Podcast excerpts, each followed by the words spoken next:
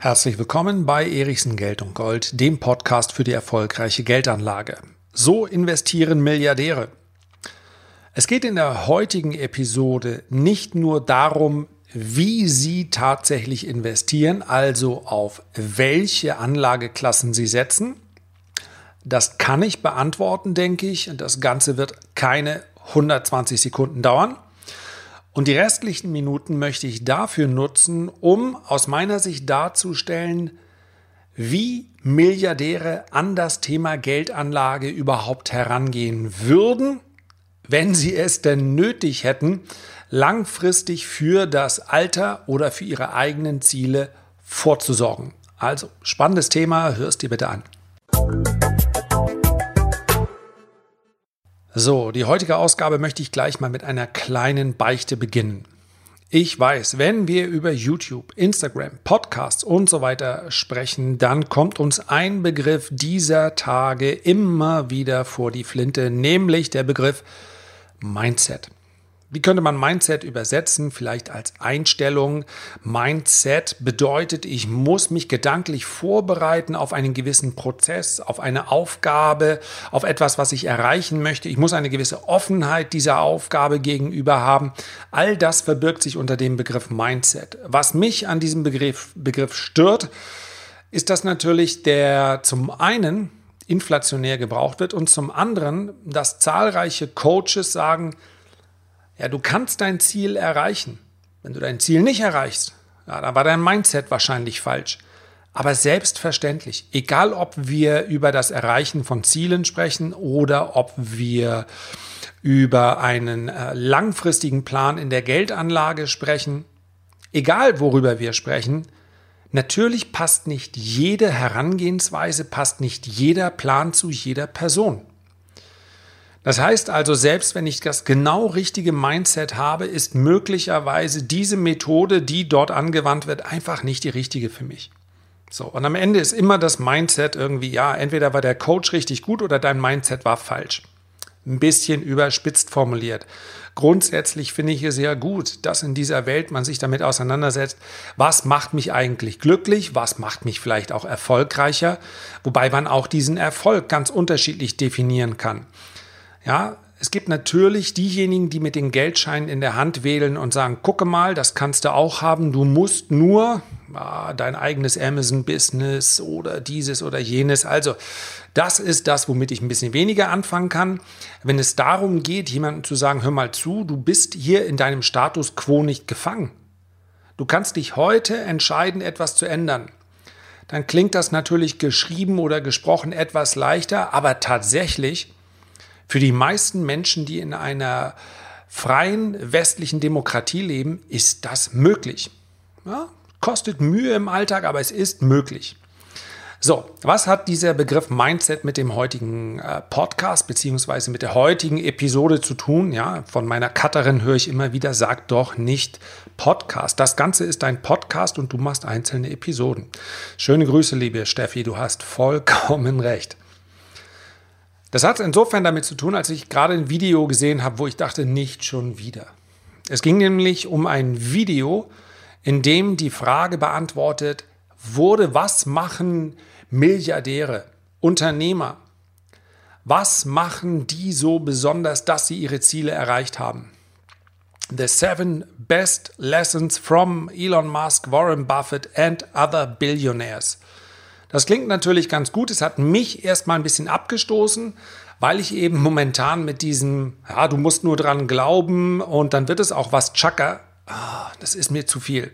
Ja, ist, eine, ist eine persönliche Angelegenheit. Das äh, war alles, was dich motiviert, solltest du auf jeden Fall weitermachen. Keine Frage. So, aber dann habe ich gesagt, okay, was wäre denn, wenn diese Milliardäre Geld anlegen würden oder müssten? Tatsächlich ist nämlich jede Sekunde, die Sie in Ihr Unternehmen investieren, vermutlich die beste Anlage, die Sie überhaupt tätigen können. Und ganz ehrlich, wenn du einige Milliarden auf dem Konto hast, dann spielt natürlich Geldanlage eine untergeordnete Rolle. Geld im Allgemeinen spielt dann eine untergeordnete Rolle. Diesen Status kann man, das nur nebenbei übrigens auch erreichen, ohne Milliardär zu sein. Indem man beispielsweise mal aufschreibt, was einem wirklich wichtig ist.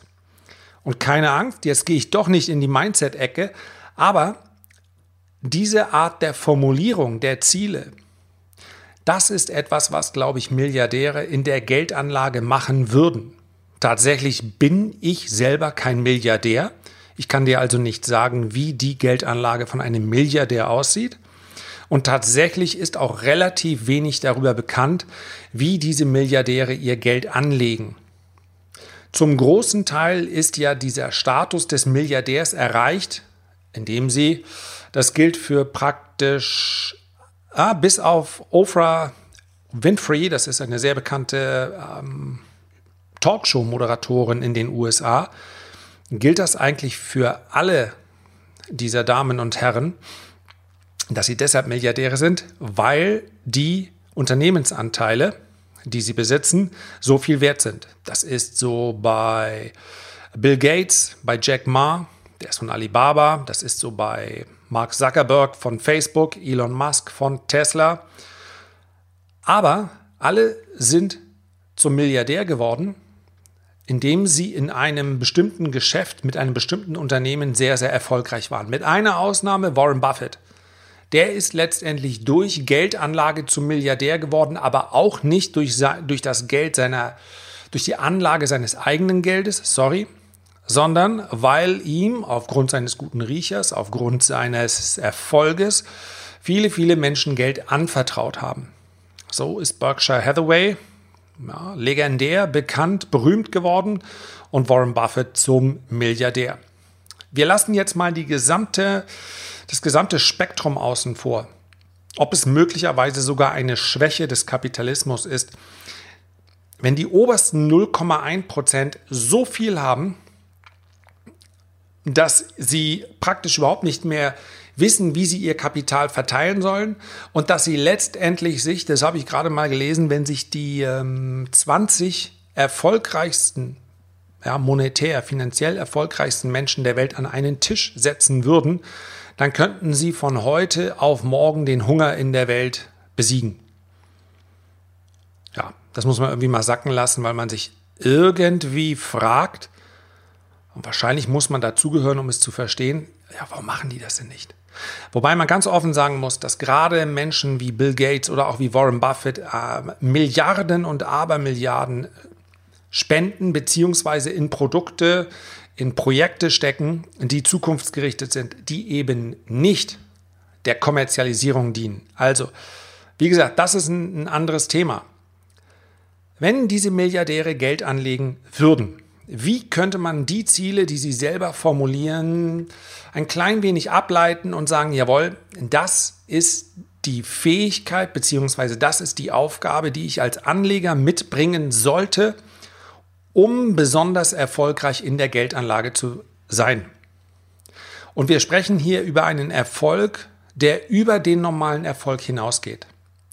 Und nochmal ganz, ganz wichtig, das möchte ich hier auch ganz offen sagen, weil mir schlicht und einfach ja eine gewisse Offenheit und Transparenz insofern wichtig ist, als dass ich keine Versprechung machen möchte. Und wir treffen uns vielleicht mal auf einer Straße oder wir treffen uns bei der Messe, beispielsweise auf der Invest in Stuttgart. Und dann sagst du mir, sag mal, Erichsen, ist es noch dein Ernst? Du meinst also, wenn ich die Aktienanlage so und so mache, dann kann ich mit meinem 20.000 Euro oder 30.000 Euro Depot oder 5.000 oder 50.000, ja, damit kann ich zum Milliardär werden? Das habe ich mal nachgerechnet, das ist aber schwierig. Ja, natürlich ist das theoretisch möglich, aber ich sage ganz offen, zum Milliardär wird man nicht als Sparer. Man spart sich nicht zum Milliardär und man Geld anlegt sich auch nicht zum Milliardär. Es sei denn, es waren vorher schon 900 Millionen da, ja, dann ist der Schritt nicht mehr allzu groß. Aber natürlich braucht es dazu weit überproportionales Wachstum und weit überproportionalen Gewinn. Es geht mir mehr darum, in der Geldanlage erreichen die Deutschen, ich, es gibt keine allgemeingültigen Rendite Kennzahlen, dass man jetzt sagen könnte, wie viel hat der Durchschnittsdeutsche, ja, ganz schlimmes Wort eigentlich, was hat der eigentlich für, so eine, für eine Rendite in der Geldanlage? Wenn ich schätzen müsste, dann würde ich sagen, nach Inflation mit Glück bei Null. Wahrscheinlich sogar leicht negativ. Warum? weil eben 5 Billionen, und damit meine ich nicht die amerikanischen Milliarden, sondern echt die Billionen, mittlerweile sind es glaube ich sogar 6 Billionen auf Sparbüchern liegen. Die werden mit null verzinst und jährlich zwischen 1 und 2 Prozent aktuell entwertet durch die Inflation. Wenn wir also die Realrendite eines Deutschen nehmen, dann liegt die, und da bin ich heute mal ganz optimistisch, bei 0%. Wahrscheinlich ist sie sogar leicht negativ. Warum verarmen die Deutschen nicht? Weil sie eben auch Geld verdienen und weil sie in den letzten Jahren ihre Sparquote weiter erhöht haben. Man kann natürlich gegen die Geldentwertung auch weiter ansparen ist jetzt nicht die cleverste Geldanlage und wir fragen uns weiterhin, ob man Geldaufbewahrung und Geldanlage nicht strikt trennen sollte. Und die Antwort bleibt natürlich gleich, ja, sollte man. Geldanlage ist das, was man, was man betreibt, was man macht, was man beschreibt, wenn Geld in irgendeiner Form zirkuliert und damit Energie entwickelt. Dazu kann übrigens auch Konsum gehören. Ja, Konsum oder Investition, das sind die beiden energiespendenden Möglichkeiten, wenn ich über Geld spreche. Alles andere ist ein, ein Schein und darauf steht ein Wert und Christine Lagarde verspricht mir, dass dieser Schein in etwa seinen Wert erhalten wird. Sie wird alles dafür geben, aber wie sie schon gesagt hat, auch mehr als 2% Entwertung, da würde sie ein Auge zudrücken. So, ich fasse mal die Regeln kurz zusammen. Was sie alle miteinander vereint, ist, dass sie mehr oder weniger als ersten Punkt nennen, und jetzt wird es anstrengend, harte Arbeit bzw. üben. Das heißt also, wenn ich mich mit der Geldanlage beschäftige und ich möchte mehr Rendite in der Geldanlage als jemand, der einmal einen Sparvertrag eröffnet und ihn dann einfach weiter bespart, dann muss er sich informieren. Sonst erhält er das, was jemand macht, der einen Sparvertrag eröffnet. Und der, das möchte ich mal sagen, gehört dann schon zu den Top 10 Prozent. Denn die meisten sparen nicht in Sachwerte, sondern ich sagte es schon, die lassen ihr Geld auf dem Festgeldkonto oder auf dem Girokonto versauern. Also, wer einfach beispielsweise einen ETF-Sparplan hat, top, Daumen hoch, macht Jens Weidmann, unser Bundesbankpräsident, macht es auch so. Und damit erhält man immerhin schon ja, durchschnittlich Renditen, je nach Aufteilung, zwischen 5,5 und 7,5 Prozent. Das liegt oberhalb der Inflationsrate. Sehr gut. Weitermachen. Wer eben mehr haben möchte als das, ja, und zwischen dem und einer Kapitalverdopplung jedes Jahr, die völlig illusorisch ist bei der Geldanlage, da ist noch eine ganz, ganz große Zone. Wer also leicht zweistellige Renditen, wer vielleicht 12, 13, 14 Prozent, das sind dann schon wirklich herausragend gute Renditen, wenn man die im Durchschnitt erzielt. Ja, Ray Dalio mit seinem All-Weather Hedge Fund, All-Weather, ganz langsam Hedge Fund, der hat auf äh, Sicht von, ja, ich glaube, der letzten 10, 12 Jahre rund 12, 13 Prozent im Schnitt reingefahren. Das ist der erfolgreichste Hedgefonds aller Zeiten. Also, wer das haben möchte, der muss sich mit der Materie beschäftigen. Und das würde ich mal unter der Überschrift harte Arbeit und Übung ähm, stehen lassen. In die Materie einarbeiten. Wissen macht einen mächtig, um es mal so zu sagen, verschafft dir einen großen Vorteil. Du würdest dich wundern, wenn du dich mit der Geldanlage intensiv beschäftigen würdest oder es vielleicht schon tust und du führst dann mal ein Gespräch bei einer Party oder auf der Arbeit, ja, wenn du nicht gerade in der Bank arbeitest, da hofft man natürlich, dass der ein oder andere sich auch mit Geldanlage beschäftigt. So sicher bin ich mir da aber nicht. Dann, also, kein Banker-Bashing hier, ja, aber du weißt, was ich meine. Viele Menschen, die in der Bank arbeiten, machen sicherlich einen ordentlichen Job, aber verkaufen unter dem Strich die Produkte, die da in der Bank äh, angeboten werden. Und das ist auch, das ist auch nachvollziehbar. Ja, also nimm einfach mal die Party und unterhalte dich dort über die Fundamentals, über die Grundlagen der Geldanlage. Und du wirst erstaunt sein, dass die meisten nicht mal wissen, welches ist eigentlich die rentabelste Anlageklasse. Wie viel kann man eigentlich an Rendite erwarten, wenn ich Gold und Silber langfristig äh, kaufe bzw. physisch halte? Ist Bitcoin eigentlich immer nur gestiegen oder auch mal gefallen? Wie sieht es aus mit dem Unterschied zwischen Fremdgeld genutzten, also vermieteten Immobilien und eigengenutzten Immobilien. Kann man da sagen, was man für eine Rendite erzielen kann? Unter Annahme von welchen Zinsen beziehungsweise Mietsteigerungen und so weiter. Kann man das sagen? Das kann man alles ganz genau sagen. Es gibt für die Studien Vergangenheit, natürlich ist jede, habe ich gerade gesagt, es gibt für die Studien Vergangenheit, ja, es gibt für die Vergangenheit Studien, so rum. Also, wir können natürlich jede zukunftsbehaftete Aussage immer abtun als man weiß es nicht. Und das ist korrekt. Aber wenn etwas in den letzten 80 Jahren so war, dann ist die Wahrscheinlichkeit, dass es im 81. und 82. Jahr möglicherweise auch noch so ist, relativ hoch. Also man kann sehr viel über Geldanlage lernen und das ist auch kein geheimes Wissen. Ich hoffe, dass ich hier im Podcast dazu beitragen kann und mein, mit meinen Videos selbstverständlich auch. Was sie alle sagen, was insbesondere Oprah mehrfach betont hat, was allerdings auch, ich habe es gerade in der Netflix-Doku über Warren Buffett gesehen, äh, sorry, über Bill Gates, lesen. Ja, das klingt fast noch langweiliger als harte Arbeit, oder? Also zumindest für den einen oder anderen. Lesen und ich vielleicht kann man den, dem Hörbücher Bücher noch mit reinnehmen, wobei für mich tatsächlich Lesen noch ein bisschen äh, noch ein bisschen intensiver ist, weil ich natürlich selber in meinem Rhythmus dann merke, okay, an welcher Stelle muss ich vielleicht den Absatz nochmal lesen, um das zu verstehen, ähm, wo mache ich mir, wo mache ich mir Bemerkungen. Ja, und in dieser Netflix-Doku war schön zu sehen, dass Bill Gates hin und wieder auf seine, natürlich seine eigene Insel sich dann fahren lässt mit einem Korb voller Bücher und er arbeitet diese Bücher durch. Da geht es um neue Technologien, neue Erkenntnisse und so weiter. Und praktisch alle erfolgreichen Menschen sind gute Leser, regelmäßige Leser, einfach offen bleiben für Neues. Dritter Punkt, ganz, ganz wichtig, formuliere deine Ziele. Um zu wissen, wo ich hingehen möchte, um zu wissen, was ich mit meiner Geldanlage erreichen möchte, muss ich dieses Ziel einmal formulieren.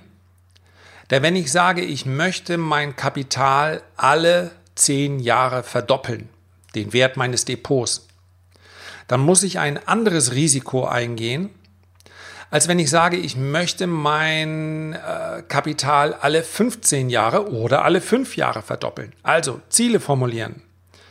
Vierter Punkt fand ich ganz interessant. Einfallsreichtum. Das werte ich mal als über die Grenzen, über den Horizont ein klein wenig hinwegsehen. Nicht von vornherein davon ausgehen, dass sämtliche Kryptowährungen nur Schall und Rauch sind wenn sich ein Wert verdreihundertfachen kann, wenn äh, Bitcoin mittlerweile sogar ähm, oder wenn es sogar Staaten gibt, die darüber nachdenken, solche Kryptowährungen, digitalen Währungen aufzulegen, vielleicht ist Bitcoin doch nicht nur ein Hirngespinst. Für neue Entwicklungen offen bleiben. Und fünftens, die richtigen Vorbilder. Ich fasse nochmal ganz kurz zusammen. Work hard, also arbeite für das, was du erreichen möchtest. Übe dich in dieser Thematik. Informiere dich. Zweitens, lesen, wobei ich hier auch noch den Schrägstrich informieren dazu setzen würde. Sicherlich sind andere Arten der Informationsbeschaffung auch gerne genommen. Geh vielleicht mal zu einem Seminar, wenn es dich interessiert. Ähm, drittens, formuliere deine Ziele. Viertens, Schau über den Horizont hinweg, über, erweitere deinen eigenen Horizont. Fünftens, such dir die richtigen Vorbilder. So, das war's für heute. Und ja, dann wollen wir mal schauen, wie das ist auf dem Weg zur ersten äh, Milliarde. Soll ja bekanntlich die schwerste sein. Nee, das war irgendwie anders, oder? Nee, das war die erste Million. Herzlichen Dank für deine Aufmerksamkeit. Ich freue mich, wenn du dir die Zeit nimmst, ein Feedback oder einen Kommentar zu hinterlassen. Und ganz ehrlich, am meisten freue ich mich, wenn wir uns beim nächsten Mal wieder hören. Bis dahin wünsche ich dir eine gute Zeit. Herzliche Grüße, dein Lars.